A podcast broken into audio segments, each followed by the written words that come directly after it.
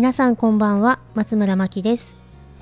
こちらのラジオでは教育オタクの私が日々実験をしながら不安を解消するために集めた子育てのコツや対応法それらを通して私が考えたことなどをお話ししています。毎日の子育ての不安やお悩みが減り、えー、少しでも子育てが楽になると嬉しいです。こんな時間になってしまいましたが今日は12月29日ですね。もうあの日が変わりそうですがあっという間に年末ですね。東京は例年より少し暖かいような気がします。今日ですね息子からママラジオ撮らないの？と言われましてどうしてかなと思って聞いてみたら漢字うまく書けたことを話してきていいよって言ってたんですね。どうやら自分が頑張ったことを私が毎回ラジオで話していると思っていたみたいです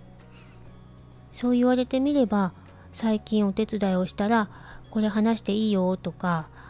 誰に話してほしいのかなと思っていたらラジオで話していいってことだったんですね。えー、そんなこともあって、えー、息子なりにいろいろ頑張っているような気がするのでそれならそういうことにしておくのもいいかなと思って、えー、たくさん話しとくねと言っておきました子供が頑張ったこととかできたことを専用のチャンネルで限定配信して家族や親戚と共有してみるのも面白いなと思いました。ということで今日のテーマに移りますね。えー、今日は子供がぐんぐん育つ環境とはどういうものなのかについてお話しさせていただきます。子供の健全な成長には子供が安心して活動できる環境が必要ですが危険にさらされることがないよう気を配りつつ子どもの自主性を伸ばすということは、えー、子育ての中でも本当に難しいことの一つだと感じています。子どもにどれだけ自由を許していくかは子どもの年齢や成長の度合いに合わせて少しずつ変えていかなければいけませんがこのラインの見極めがとても重要になってくると思います。そこで今回はこのラインを見極めるために私が取り入れているイメージや具体的なポイントについてお話ししたいと思います。これに関しては様々な考え方があると思いますので、一つの考え方として聞いていただけると幸いです。まずはじめにですが、どのような家庭環境で子供を育てていくことが望ましいかについてですが、以前教育科の石田勝則先生から教えていただいた子育てを、えー、植物の成長に例えるお話が分かりやすかったので簡単にシェアさせていただきます。植物の発芽の条件は水と空気と適度な温度になります。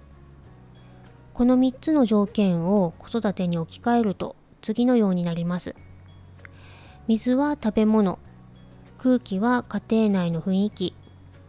適度な温度は愛情、になります。適度な食事を用意すること、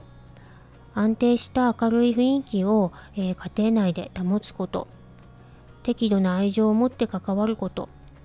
これらが子どもの才能を発芽させるのに、えー、必要な条件となります。この中の適度な温度にあたる愛情ですが、暑すぎても寒すぎても植物が育たないのと同じで、愛情も強すぎず弱すぎず適度な愛情が理想的ということになります。この適度な愛情なんですが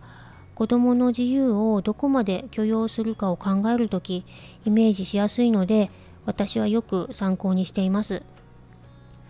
過干渉でも無関心でもなく子どもと程よい距離感を保ちつつ関わっていくことが大切なんですね。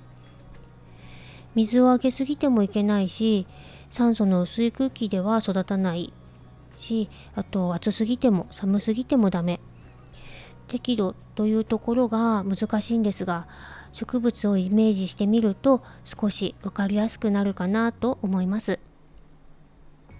ちなみにですが土は発芽の条件にはありませんが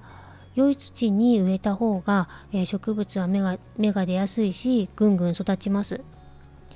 あれもダメこれもダメと抑え込んでいると硬い土になってしまって、えー、子どもの才能の芽も出にくくなってしまうかもしれないということでした次にですが子どもが今どれくらい成長しているのかを客観的に知ることが必要だと思いますこれなんですが私が思っていた子どもの姿と外で活動している子どもの姿に、えー、大きなギャップがあったんですね。面談の時に担任の先生から聞いた話や道徳の授業の課題などから、えー、こちらが思っているより成長しているということが分かりました。当たり前ですが親の前では甘えもありますよね。このくらいできるのならこれはもう任せられるかなとかを考えるのに客観的な視点は必要だなと感じました。それから成績表は子どもの成長を確認するのにとても役立ちます。どこを頑張れているのかとか、えー、前回の成績から変化したところなどがわかるので子どもの成長を確認する資料として見ることもおすすめです。以上になりますがまとめますと子どもにどれだけ自由を許していくのかを考える際のポイントとして植物をイメージして適度な温度に当たる適度な愛情で子供と関わる子供の成長を客観的に知るこの辺りを抑えつつ子供の成長に合った自由を許容していくと子供はぐんぐん育っていくのかなと思います。ということで話すことは簡単なんですが実際は手を出しすぎたかなとかちょっと任せすぎだったかなとか子どもの成長に合ったちょうどいい関わり方を見つけるのは簡単ではないと実感しています。なので10回試して1回うまくいったらそれでよしという感じで私も取り組んでいますので一緒に、え、ゆるーく子育てを楽しんでいただけたらと思います。それでは今日で今年の配信は最後とさせていただきますがお聴きいただきありがとうございます。来年も引き続き子育てが楽に楽しくなる内容を配信していこうと思っていますのでよろしくお願いいたします。皆さんどうぞ良いお年をお迎えください。松村真希でした。